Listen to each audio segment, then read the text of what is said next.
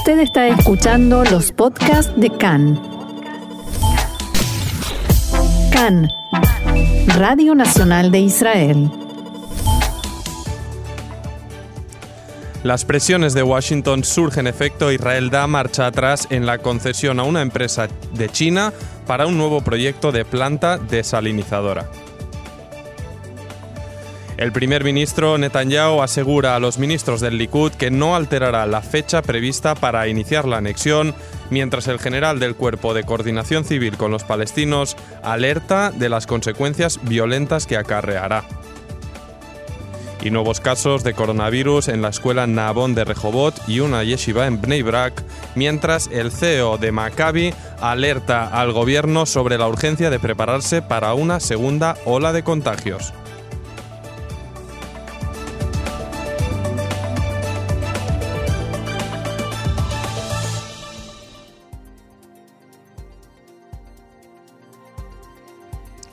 Bien, vamos a abrir la información con este primer eh, titular sobre los efectos de los que algunos ya catalogan como nueva guerra fría en el terreno económico entre China y Estados Unidos que ya está llegando a Israel. Y es que tras presiones de la Casa Blanca, el Ministerio de Finanzas aquí en Jerusalén dictaminó que finalmente una empresa israelí será la responsable de llevar a cabo un proyecto de construcción de una nueva planta desalinizadora en lugar de una compañía china.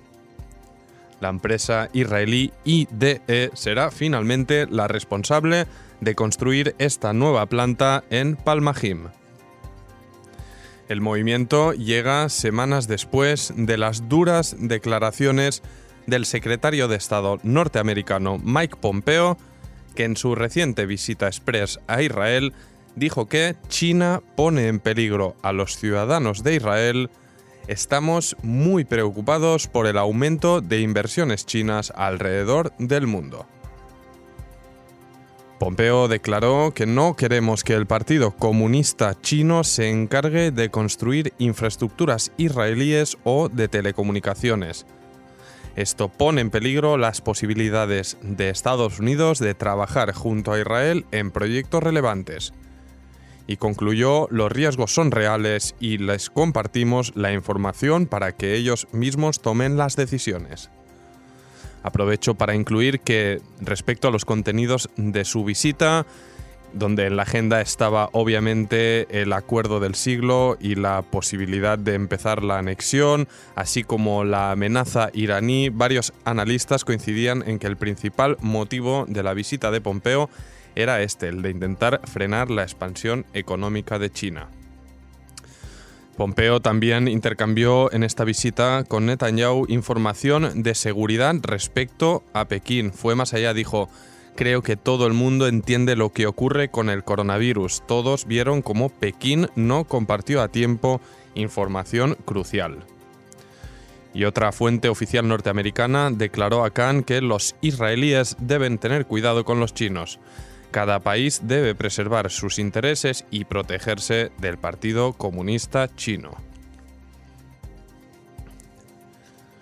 Y vamos ya con otra de la información de los titulares y es que una mujer del equipo de maestros de la escuela Nabón en Rehobot ha dado positivo por coronavirus esta mañana. Por ello, inmediatamente 22 estudiantes de su clase entrarán directamente a aislamiento por dos semanas. Se trata de la cuarta persona del equipo de docentes contagiada. Recordamos que el sistema educativo en Israel ya ha vuelto a la normalidad absoluta, obviamente con las indicaciones impuestas por el Ministerio de Salud. Por otra parte, un estudiante de la yeshiva Torah Yeshayahu de Bnei Barak también ha dado positivo, por lo que el resto de integrantes de su clase también ha sido enviado a aislamiento. Ayer también se publicó que un asistente en el colegio Sinai de Yavne también está contagiado y por ello seis profesoras fueron enviados a aislamiento. Hasta esta mañana en total se trata de seis estudiantes y cuatro docentes que han dado positivo por coronavirus. Y según una investigación del Ministerio de Salud publicada en Cannes, los maestros de la escuela Nabón en Rehovot no mantuvieron las indicaciones del Ministerio en la sala de maestros. Al parecer no guardaron ni las distancias ni vistieron mascarillas, lo que propició más contagios. Respecto a los últimos datos de coronavirus en Israel, las cifras mantienen por ahora las 281 víctimas mortales. 2.164 personas siguen enfermas y el número de recuperados es ya de 14.307. 41 personas siguen en estado grave y 29 conectadas a respiradores. Y la alerta desde Maccabi, la mutua de salud, ha alertado esta mañana en un documento interno que está preparándose para una posible segunda oleada de contagios por coronavirus, alertando que Israel debe estar preparado para testear a decenas de miles de ciudadanos en este próximo invierno. El informe se presentó al ministro de Salud, Julie Edelstein, antes de hacerse público.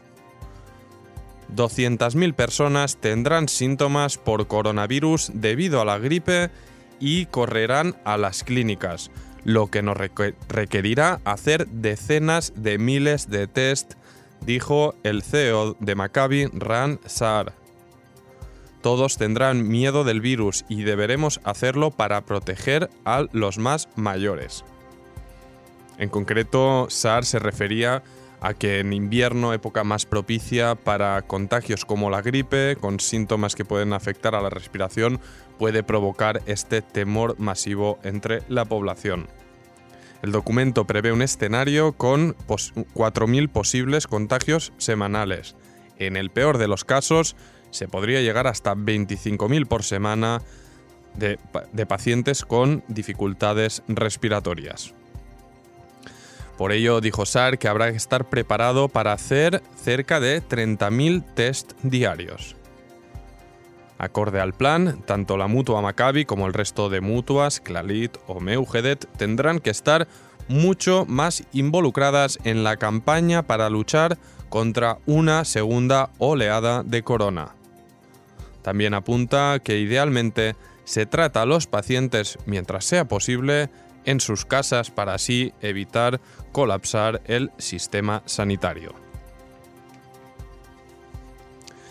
Y respecto a la, causa, judicial que afronta el primer ministro y cuya audiencia empezó el pasado domingo con esa foto histórica e inédita de un primer ministro al cargo que debe afrontar una causa judicial Oficiales de la Corte de Justicia están considerando trasladar los juicios por corrupción al primer ministro Netanyahu del distrito local de Jerusalén a una localización alternativa debido a las dificultades que hay para asegurar el lugar.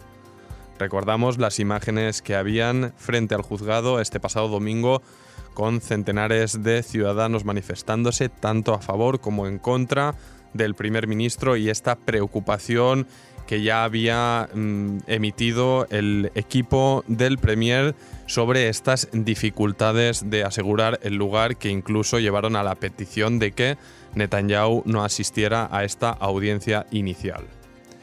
La llegada del primer ministro el pasado domingo supuso este gran operativo de seguridad que comportó además el cierre de calles aledañas. Además, durante ese día la Corte, que estaba obviamente centrada en este caso, no pudo procesar otras carpetas abiertas. La posibilidad de mover el juicio ya había sido discutida previamente y se sugirió la opción de moverlo a un nuevo edificio de la Corte ubicada en el centro de Jerusalén e incluso se barajó la, la posibilidad de alquilar un lugar especial para el juicio como el Centro Internacional de Convenciones en la capital.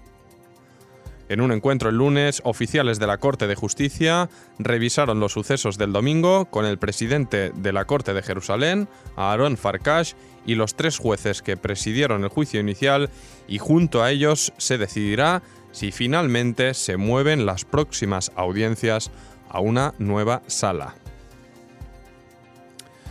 Y siguiendo con el primer ministro Benjamin Netanyahu, ayer por la tarde se conoció que en un encuentro con sus ministros del partido Likud aseguró que no tiene intención de alterar la fecha fijada para iniciar la anexión de colonias y territorios en la margen occidental, una fecha que recordemos se fijó para el 1 de julio según lo firmado en el acuerdo de coalición del Gobierno Unitario de Emergencia. Durante el encuentro con sus ministros, Netanyahu dijo que el país no tuvo una oportunidad mejor desde 1948 para aplicar la soberanía sobre Judea y Samaria. Dijo, no dejaremos que esta oportunidad pase. Más adelante aclaró que la fecha está fijada y no tenemos intención de moverla.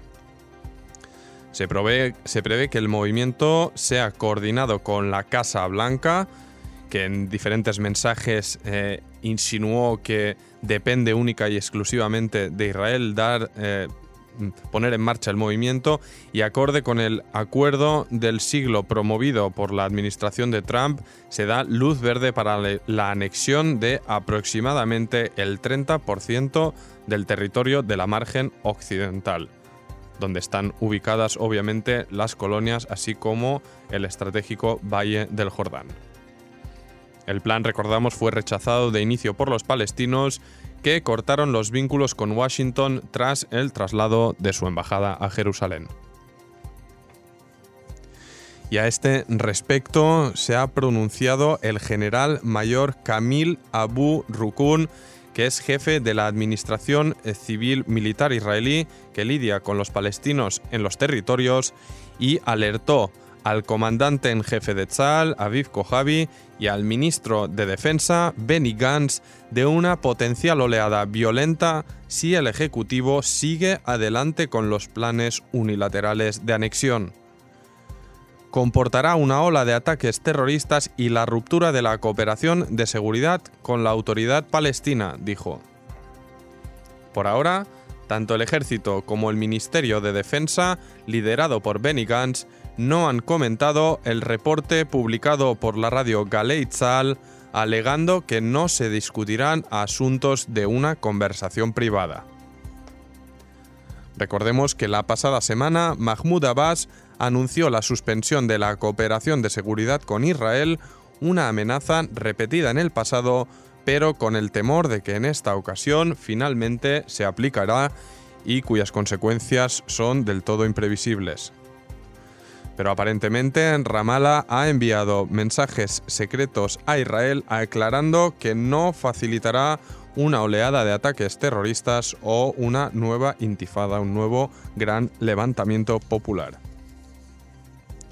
Las palabras de Abu Rukin se unen a múltiples voces en el aparato de seguridad israelí que alertan del posible estallido violento en caso de aplicarse la anexión de colonias y el Valle del Jordán como prevé el Ejecutivo. Y vamos con más información de tinte político, dos entrevistas que han marcado titulares esta mañana. La primera con el líder de Israel Beitenu, a Víctor Lieberman, que recordamos ya es oficialmente parte de la bancada opositora. Y es que esta mañana ha atacado duramente al primer ministro tras sus palabras en la apertura del juicio del pasado domingo. Lieberman dijo que Netanyahu está dispuesto a llevar a Israel a una guerra civil. Dijo en su discurso no había más que incitación, dice una cosa y hace exactamente la contraria. Le deseo que salga inocente, pero es desesperante cómo divide al pueblo en lugar de operar por la unidad. Y sobre sus críticas al asesor letrado del gobierno, Abihai Mandelblit, que recordamos fue nombrado por el propio Netanyahu y que finalmente presentó las tres inculpaciones contra él, Lieberman dijo que el primer ministro no está conectado a la derecha. Él escogió al asesor letrado y luego le acusa de ser izquierdista. Recordamos que Netanyahu, antes de empezar su juicio, compareció junto a sus ministros más leales del Likud y acusó de que el proceso es un juicio en contra de todo el espectro político de la derecha y volvió a acusar a la justicia, a la policía, a los medios y a la izquierda de querer orquestar un, una, una jugada para derribarle. Y al respecto también del inicio del juicio, ah, se ha marcado, digamos que ha marcado la puesta a punto, la salida de la nueva coalición de gobierno que recordamos es bien heterogénea. En ella está Itzik Shmuli, que es el nuevo ministro de Trabajo y Bienestar Social del partido Abodá, del partido laborista, y dijo al respecto de los ataques al sistema judicial que las palabras del primer ministro no son bien recibidas entre los ministros de azul y blanco y de nuestro partido. Recordamos que Abodá se integró al bloque de Cajol Labán de azul y blanco, ya que Amir Pérez y Itzik Shmuli accedieron finalmente a entrar al Ejecutivo Unitario. Itzik Shmuli dijo que solo la búsqueda de la justicia es la principal prioridad de los jueces y no llevar a cabo la persecución contra nadie en concreto. Creo en el Estado de Derecho y sé que los jueces en Jerusalén y otros lugares harán todo para que la verdad salga a la luz.